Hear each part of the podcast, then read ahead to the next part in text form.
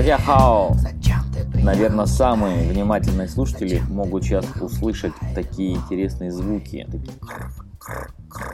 Это звук растирания палочки туши о тушечницу. Ну, в чем еще тушь могут растирать. Поэтому, я думаю, самые проницательные слушатели уже догадались, что сегодня у нас речь в нашем подкасте пойдет про тушь, про кисти, про бумагу и про всю прочую параферналию, которую можно объединить одним словом каллиграфия. И в гостях у меня очень интересный человек, которого я знаю пока только удаленно. Все-таки пандемия вносит свои коррективы в наши возможности перемещения. Но давайте сначала представлю. Это Сергей Кривоносов. Сергей, привет. Всем привет. И почему этот человек уникальный, на мой взгляд? Потому что, Сергей, я, по-моему, увидел твои работы все-таки в Инстаграме, если не ошибаюсь. Да, да, да. И я такой посмотрел, думаю, оба, как человек хорошо владеет кистью. Ну, потом у меня мнение чуть-чуть изменилось, мы об этом поговорим сегодня. Но я был сначала прям удивлен и, и сказал, да, у этого человека обязательно надо будет взять интервью, чтобы узнать, как он дошел до такого владения этим инструментом. Сергей, ну без э, ограничений, ну скажи, вообще, как ты вдруг, живя в каком-то странном, мало кому известном городе, вдруг решил заняться каллиграфией? Ну, на самом деле это получилось э, постепенно, я так к этому пришел. Э, начинал я увлекаться сначала философией Китая больше, то есть даже не искусством Китая, а именно философией.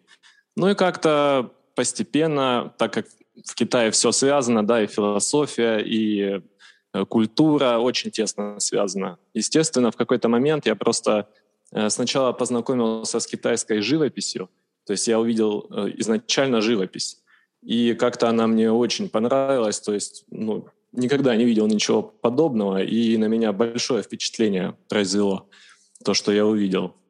И, естественно, когда начал более глубоко интересоваться этой темой, узнал о каллиграфии, начал уже вникать э, больше в саму каллиграфию, пробовать, захотелось попробовать.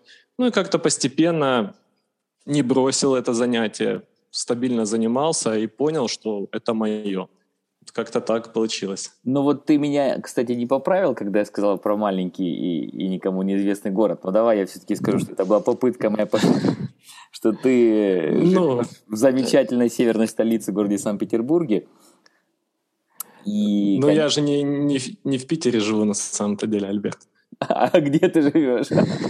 И вот, ты все правильно сказал, поэтому я не стал как бы никакие коррективы вносить. Я вот именно там живу, где ты сказал изначально. Все, вот я именно помню. там. Вот, ладно, хорошо, тогда с этим будут дополнительные вопросы.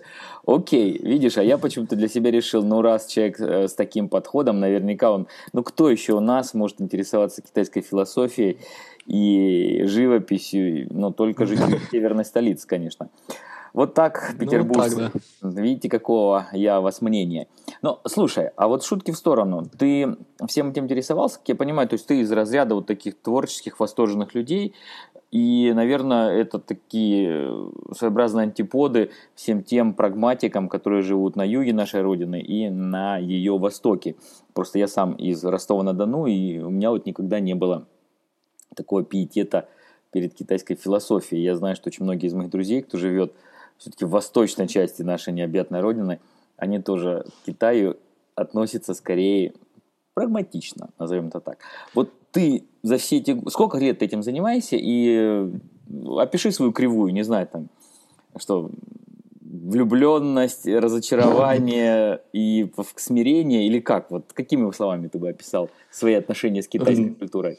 Ну, могу сказать так, что вообще к этому я пришел достаточно рано. Я не скажу, сколько мне было лет, но, может, э, лет 14-15, вот так мне было. То есть это было такое, какой-то подростковый поиск смысла, каких-то, не знаю, каких-то вот поисков смысла для себя. И я познакомился с буддизмом и интересовался именно этим сначала долгое время. Э, каких-то восторженных вот именно таких э, отношений у меня никогда не было. То есть я, в принципе, всегда сочетал вот это творческое начало и прагматизм. Я тоже не фанатею от Китая, от его культуры. Мне что-то интересно, что-то близко, а что-то нет. Э, я это фильтрую. и как-то у меня было все стабильно. То есть я интересовался буддизмом э, долгое время, потом э, как-то более глубоко погрузился в культуру, искусство Китая, и вот э, живопись, ну, в принципе, как человек, да, творческий, как ты сказал, Конечно, когда я увидел живопись, каллиграфию, у меня это как-то отозвалось, и мне хотелось попробовать это. Тем более, что и живопись, и каллиграфия, они ведь связаны э, с тем же буддизмом. То есть в, каком, в каком-то моменте они соприкасаются. И поэтому вот так оно и получилось, что из, начиная с одного, я погрузился в другое. Но так как у нас передача все-таки, опять же таки, от прагматиков к прагматикам, давай я тебе уже буду задавать действительно практические вопросы. Вот ты угу. решил заниматься каллиграфией, и если вдруг среди наших слушателей есть кто-то, кто захочет пойти по такому же пути, какие советы ты бы дал этим людям? Как в России можно начать и успешно заниматься каллиграфией? Ну, я бы сказал, что главный совет — это не начинать так, как начинал я. Я начинал неправильно заниматься каллиграфией. Ну, хотя это, конечно, относительно все, но я просто увидел, мне понравилось, и я начал как-то как-то начал пробовать. Просто вот без каких-то там, без какого-то подхода как раз-таки прагматичного. Начал копировать то, что видел, то, что мне нравилось. И только со временем, наверное, полгода мне потребовалось, чтобы немножечко так систематизировать вообще свои занятия. А, совет я бы дал такой. Нужно э, заниматься каким-то конкретным стилем желательно. То есть найти обучающие материалы хорошего качества. Сейчас можно на YouTube найти э, очень много видео по основным там классикам. И на, сначала освоить какую-то базу, то есть выбрать какой-то классический почерк и совершенствоваться в нем, ну хотя бы годик-два там первые. То есть вот тут такой совет. То есть не распаляться там на разные там почерки и не заниматься бессистемно, а вот именно выбрать себе какое-то направление и постепенно в нем э, развиваться. А вот что касается материалов, я в смысле именно расходных, тушь, бумага, кисти, ну, в принципе, это все-таки, хоть кисти расходуются чуть меньше, чем первые два, но тем не менее – где ты это все покупаешь? То есть сейчас все это можно купить на Алиэкспрессе? Ну, на самом деле я долгое время это покупал в наших интернет-магазинах российских. Э, в последующем начал заказывать из Китая, то есть э, через определенных людей мне возят материалы, потому что э, расход увеличился очень сильно. Если вначале я как бы, ну это было больше такое вот именно хобби, я мог там раз в неделю позаниматься, два раза в неделю, мог там какой-то две недели сделать перерыв, то сейчас я занимаюсь каждый день и в больших объемах. Поэтому, естественно, дорого заказывать у нас в России, поэтому я нашел выходы, скажем так, э, на Китай и заказываю оттуда в больших объемах материалы, чтобы хватало. Если ты покупаешь тушь, то это уже сразу трехлитровая банка. Трехлитровый баллон, ну, как говорят у нас на юге. Ну, практически да. Хорошо, ты упомянул слово «когда это было хобби» или как-то так ты сказал. Из чего я ну, делаю да. вывод, что сейчас это нечто, что тебе дает некий доход, правильно? То есть это что-то уже более профессиональное. Ну, да, тут я бы хотел сказать э, вообще с двух сторон э, эту тему осветить. Во-первых, конечно, какой-то доход это уже дает э, достаточно давно. А, а во-вторых, это именно отношения. То есть, ну, для меня сейчас каллиграфия — это что-то, что каждый день э, в той или иной степени присутствует в моей жизни. То есть это не просто там увлечение, э, там раз в неделю, опять же, позаниматься, отвлечься там и так далее. То есть каждый день я как-то с ней контактирую. Я либо практикую, либо что-то ищу, либо ну, строю какие-то планы там и так далее. То есть так или иначе, это часть моей жизни уже неотъемлемая. Это не просто хобби. Но все равно, давай я попробую завинтить этот винтик поглубже. А, а ну, да, можно да. ли сейчас, вот, вот не знаю, сколько лет ты уже отдал этому хобби? И можно ну, ли 11 сейчас... где-то. Вот 11, смотри, да, то есть а можно ли, вот представь себе, что тебе сейчас скажут, э, живи только на деньги, которые будет приносить каллиграфия. Это сейчас в России, вот в 2021 году, возможно или еще нет, или уже нет? Я думаю, возможно, но тут нужен э, немножечко другой подход. Э, у меня подход совсем не коммерческий, скажем так. Э, если изменить подход, то можно на это жить.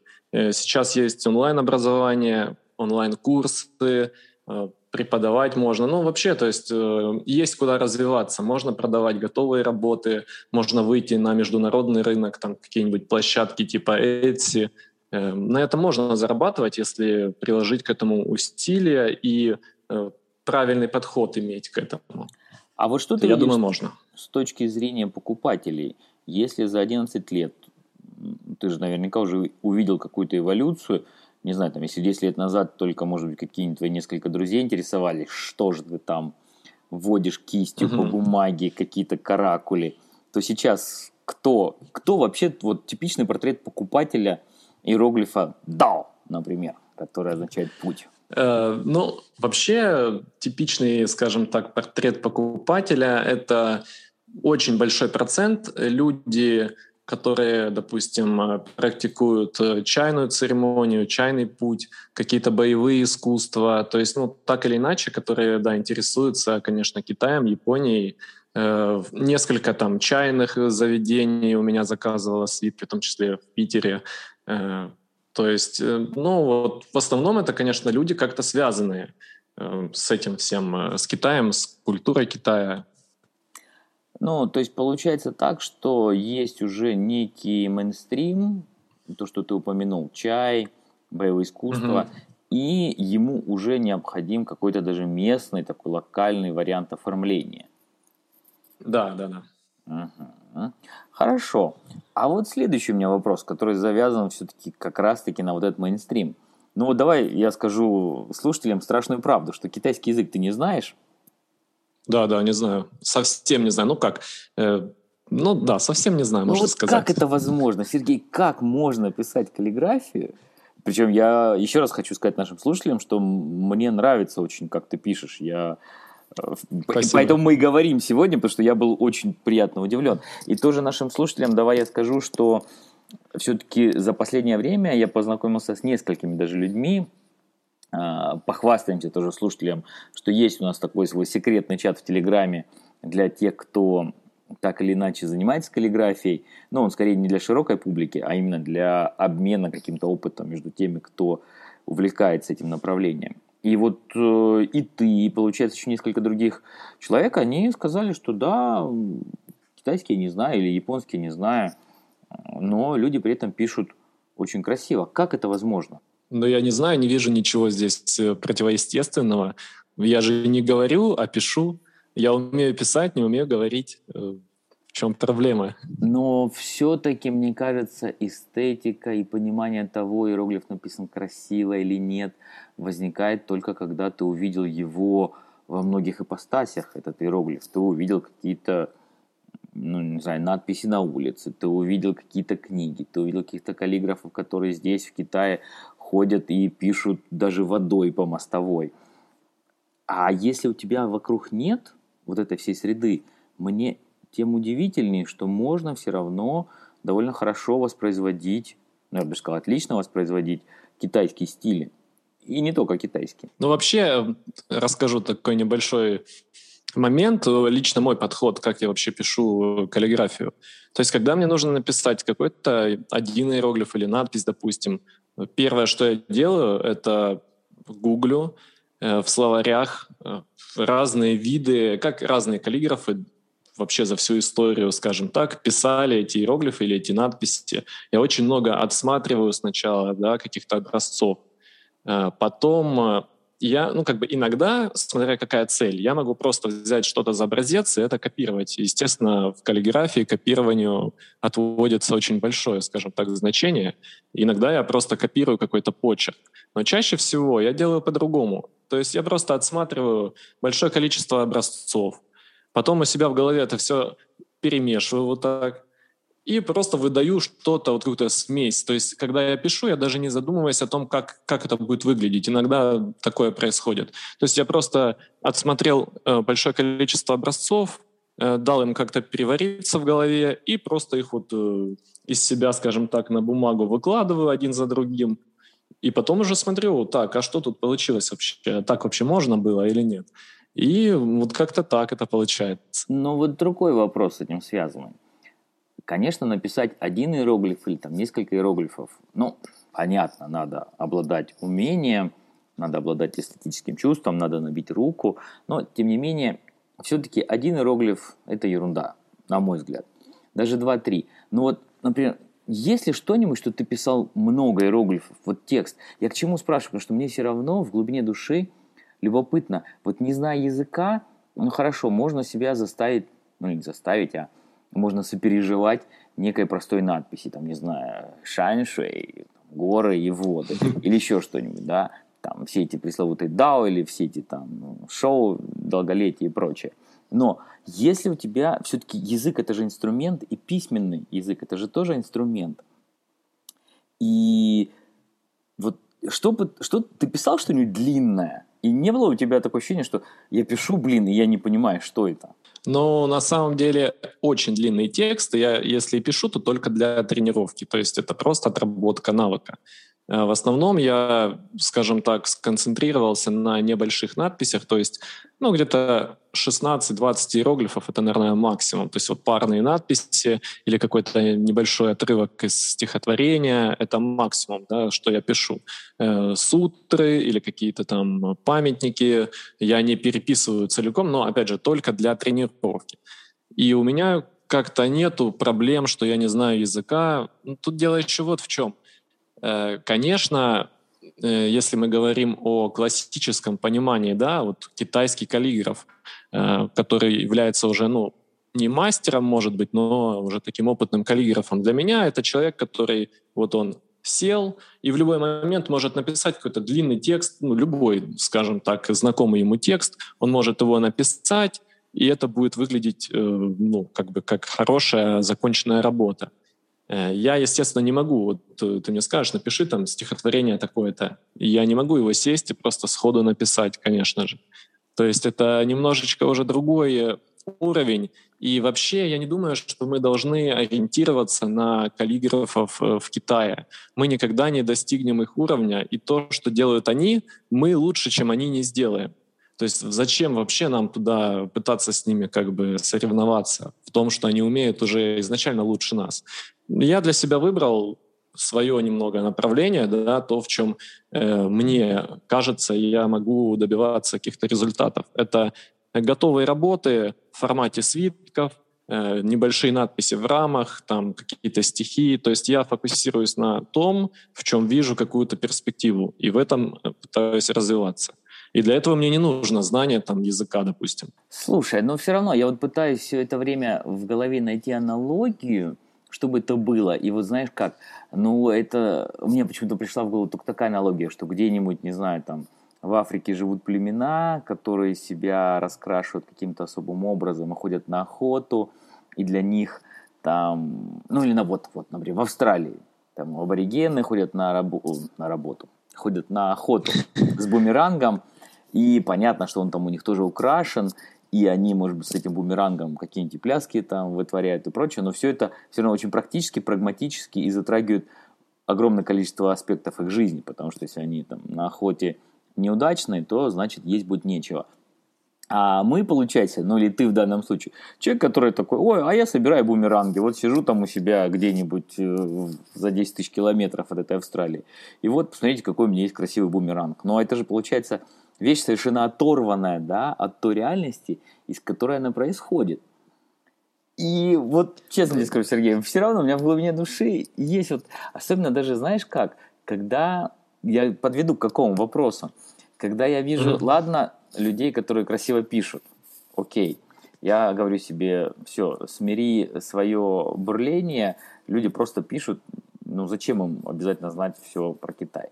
Но что вот ты скажешь про преподавание? Я же вижу, что сейчас очень многие говорят, ну я научился писать иероглифы, каллиграфию, и я сейчас буду вас учить, преподавать. Вот где тут провести грань? Ну, насчет преподавания у меня менялось отношение к преподаванию вообще очень сильно менялось. Изначально я всегда считал, э, что для того, чтобы преподавать, нужно, конечно, владеть ну, чуть ли не в совершенстве этим искусством. Э, потом, конечно, у меня немного изменилось отношение, потому что э, все дело в том, какие цели преследует э, тот, кто хочет учиться, и тот, кто хочет преподавать.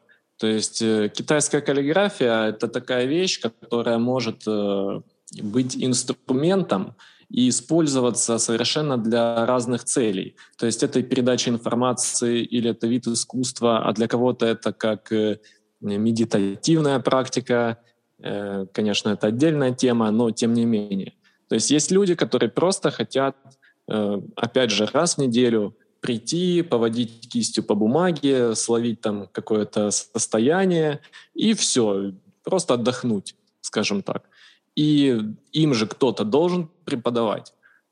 То есть, э, возможно, это будет человек, который не владеет в совершенстве да, этим искусством, он не знает там тонкостей. Но для этих людей он будет э, нормальным преподавателем. То есть там другие качества ему уже нужны. Ему нужно быть именно как заинтересовать людей, красиво им преподнести э, все это. Ну, то есть немножечко другие качества ему нужны, а не просто там большой объем знаний и навык. То есть вот такая проблема, я думаю. Ну, понятно. То есть ты все равно, значит, за то, чтобы каждый, кто находится впереди другого, обладал моральным правом повернуться и сказать, я тебе сейчас научу, как э, пройти вот тот небольшой, может быть, даже путь, который прошел я. Ну, окей, ты знаешь, я, наверное, все-таки не буду с тобой спорить, потому что спор от нас никуда не приведет. Но, тем не менее, а вот скажи, а ты сейчас, например, опять-таки, насколько вовлечен в тусовку тех людей, которые такими вещами занимаются в России. А, можешь ли ты сказать, насколько сейчас это все-таки популярно, растет ли это в популярности? И опять же таки, например, посоветуешь ли ты людям заниматься этим удаленно или обязательно все-таки заниматься где-то, я не знаю, то есть с учителем, с каким бы то ни было, но все-таки в физическом контакте. Ну вот э, касаемо вообще, как лучше заниматься, сразу отвечу. Э, я думаю, что вообще в России, если мы говорим о каллиграфии в России, э, можно учиться самому, в принципе. То есть преподаватель, я думаю, не нужен. Э, единственное исключение, возможно, ну, скажем так, я не знаю всех преподавателей в России, которые преподают китайскую и японскую каллиграфию. Естественно, я всех не знаю и могу ну, не слышать просто о том, что есть у нас какие-то сильные преподаватели. Но вот я знаю, что в Питере как раз-таки есть э, Лолей. Это человек из Китая, китайский каллиграф, который давно уже преподает. Поэтому, ну, если вы в Питере, конечно, имеет смысл пойти и учиться у него. То есть он ну, я считаю, сильный такой преподаватель, особенно на нашем уровне в России, э, это вообще без вопросов. То есть если у вас есть возможность к нему пойти и у него заниматься, то не вижу причин этого не делать. А, а так вообще, в принципе, э, можно учиться самому, просто это дольше. То есть если у вас есть возможность э, потратить большое количество времени, чтобы всю информацию фильтровать и находить э, самому, делать какие-то ошибки, э, тратить пустое время, потом возвращаться и идти заново там какой-то отрезок пути, то можно самостоятельно изучать. А преподаватель, он просто немножечко как структурирует эту информацию, и он уже прошел этот путь, он немножко помогает. Но в России, мне кажется, нет таких вот прям сильных наставников, которые, я не знаю, там прям обязательно надо идти и у него заниматься. Вот Мне так кажется. Ну, а вот ты знаешь еще такой момент, я хотел с тобой чуть-чуть подискутировать, ну и, конечно, пытаться, mm-hmm. попытаться перевести наш разговор тоже в русло, которое и мне лично интересно. Mm-hmm. Ты упомянул, что нам нет смысла учиться у китайских наставников – нет смысла, точнее, копировать все то, что делают китайские каллиграфы, потому что они это заведомо будут делать лучше нас. Ну, то есть, фактически, uh-huh. как там, не надо учиться играть в пинг-понг или там не надо учиться боевым искусством, потому что в Шаолине тебя все равно победят. Но на самом деле, в случае с каллиграфией, ты знаешь, я с тобой соглашусь, не знаю, там насчет ушу или пинг-понга, но с каллиграфией соглашусь. А вот знаешь, что я тебе хотел спросить? Нашим слушателям uh-huh. я должен признаться, что я же тоже в последнее время балуюсь. Вот я именно балуюсь каллиграфией. Хорошее, кстати, русское слово, надо будет его запомнить. Я балуюсь каллиграфией и ни на что не претендую. Иногда просто беру кисть в руки и делаю что-то. Я нашел для себя вот такую нишу. Опять-таки, часть, наверное, слушателей подкаста не знает, но я нашел для себя нишу, которая называется «Китузская каллиграфия», то есть от слов китайская и русская, то есть китузская. И, соответственно, в этом стиле я и пишу. Так вот, я, я хотел тебя спросить, слушай, а почему все равно у нас вот э, работы, которые я вижу, других ребят, ну и твои, безусловно, и других ребят, угу. все-таки, понимаешь, вот не копируем, не копируем, а тем не менее все копируют. То есть, в принципе, все стараются писать, чтобы было как можно больше похоже на то, как пишут китайские каллиграфы. Все пишут стандарт, ну как, все эти стандартные приколы с стандартными иероглифами, стандартными какими-то фразами, пожеланиями и прочее. Но вот где, я, знаешь, чему я удивился? Получается, что вот в этой нише креатива, извини, я уже занимаюсь саморекламой, но тем не менее, вот в этой нише, нише креатива, креативного подхода к иероглифам, я, мне кажется, вот по-прежнему в этой нише варюсь один. Почему? Ну, смотри, я имел в виду немножечко другое, когда говорил, что нам не нужно соревноваться да, с китайцами в том, в чем они изначально лучше. Э, я здесь немножечко о другом, ну, и об этом тоже, но не совсем. То, то, что делаешь ты, это круто, я считаю, конечно. И это, да, как ты сказал, это своя ниша, э, которая, да, она не занята. Никто этого больше не делает. Тут я согласен.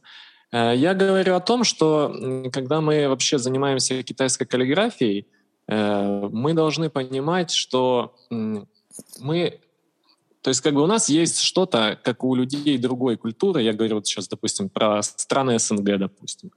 У нас есть, э, ну вот что-то свое, что мы можем э, привнести, э, и получится такой вот эм, то есть получится каллиграфия, она китайская, да, она китайская или японская, но в ней есть какая-то изюминка, которая все-таки выделяет ее, что ли, из общей массы. То есть, э, ну, конечно, про создание каких-то своих стилей, но это слишком, потому что для этого нужно очень большой опыт, знания и навыки.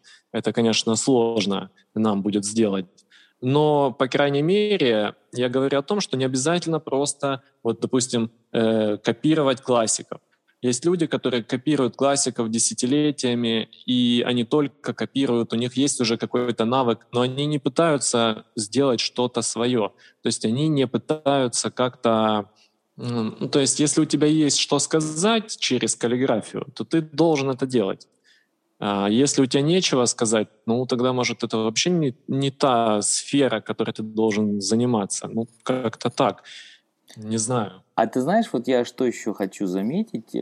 Я сейчас в Китае с удивлением, кстати, уже в нескольких местах увидел некий обратный процесс проникновения суда западной каллиграфии, ну, я не уверен, насколько Покрас Лампас, наверняка ты знаешь такого нашего да, да. каллиграфа, все-таки у нас слово каллиграфия означает не только иероглифы.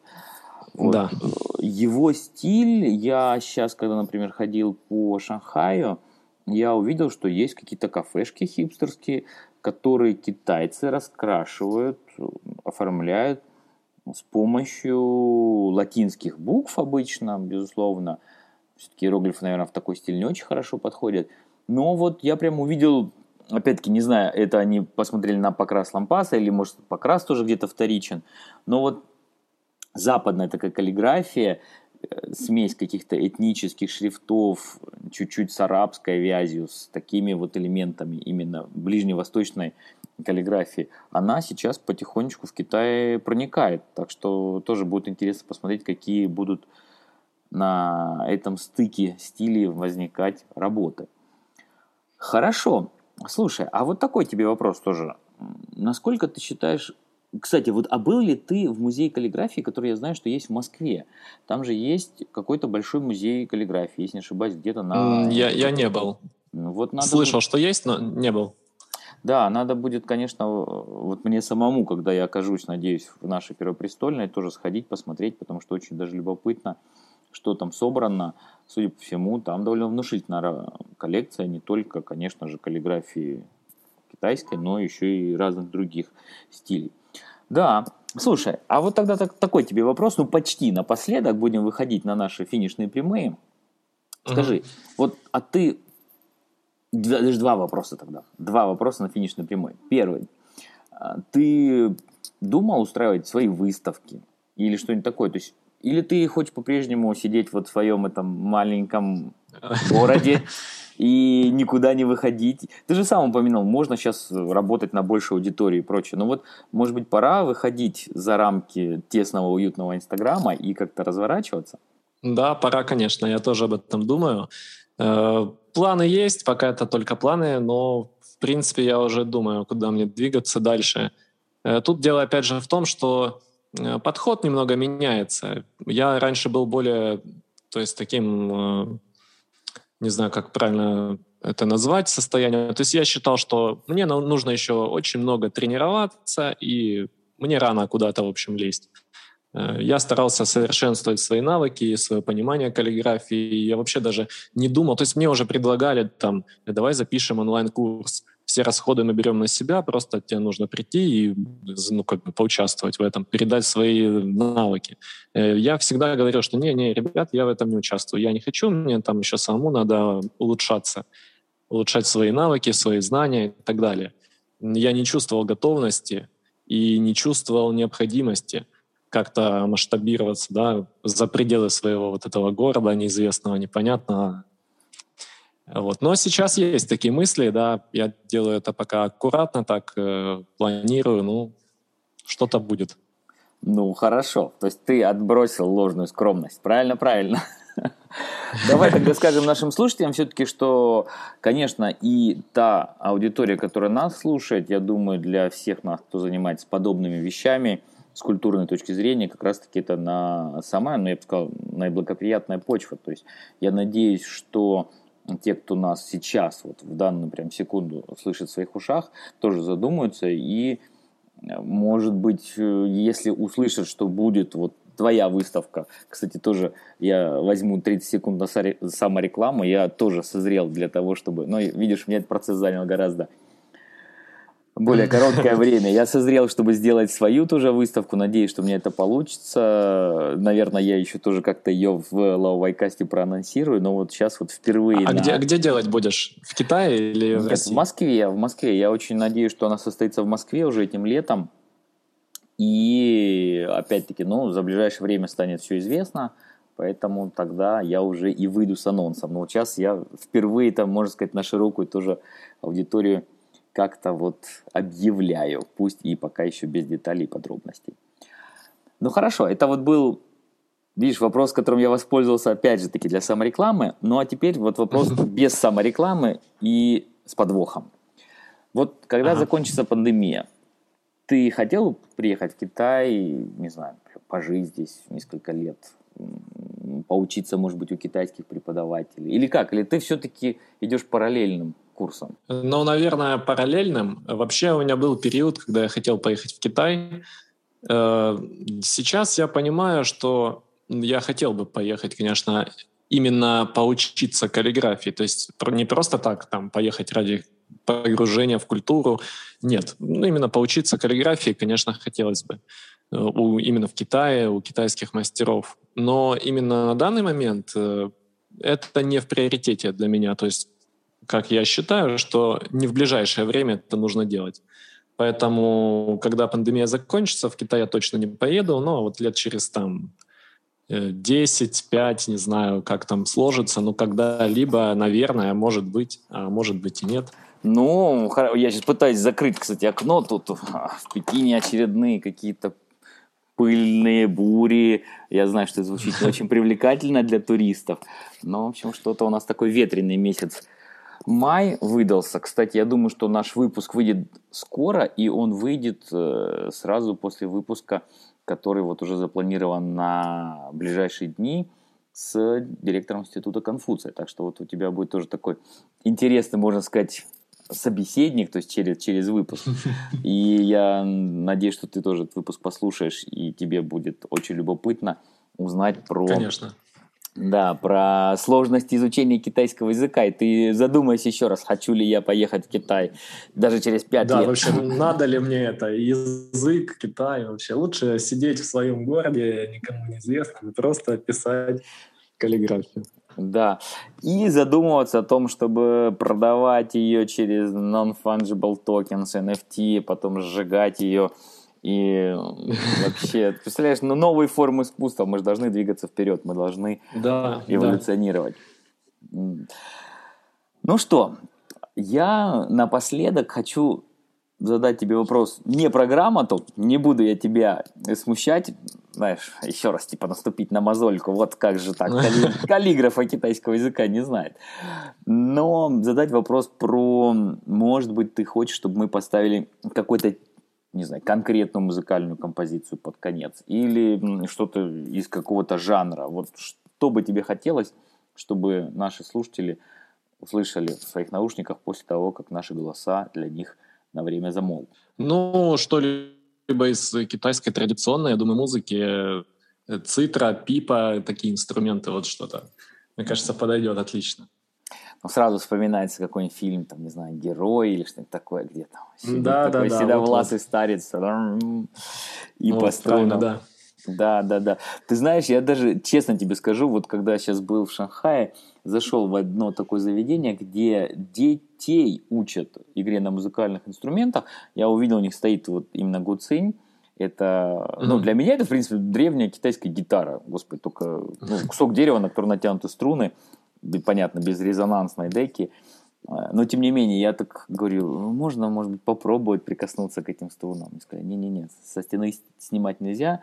В общем, мы тут всяким проходимцам не даем пробовать играть на гуцинях. Но, видишь, вот, эм, кстати, и тоже тебе упомянут, это было очень забавно. Я думаю, когда ты попадешь в Китай, ты наверняка должен попробовать сделать то же самое. Я был в парке, где дедушки и бабушки, очень старенькие, пишут водой каллиграфию mm-hmm. на ну, там, как раз плитки, получается очень удобно. Знаешь, у тебя плитка квадратная выступает в роли... Да-да, я, я видел такие видео на YouTube.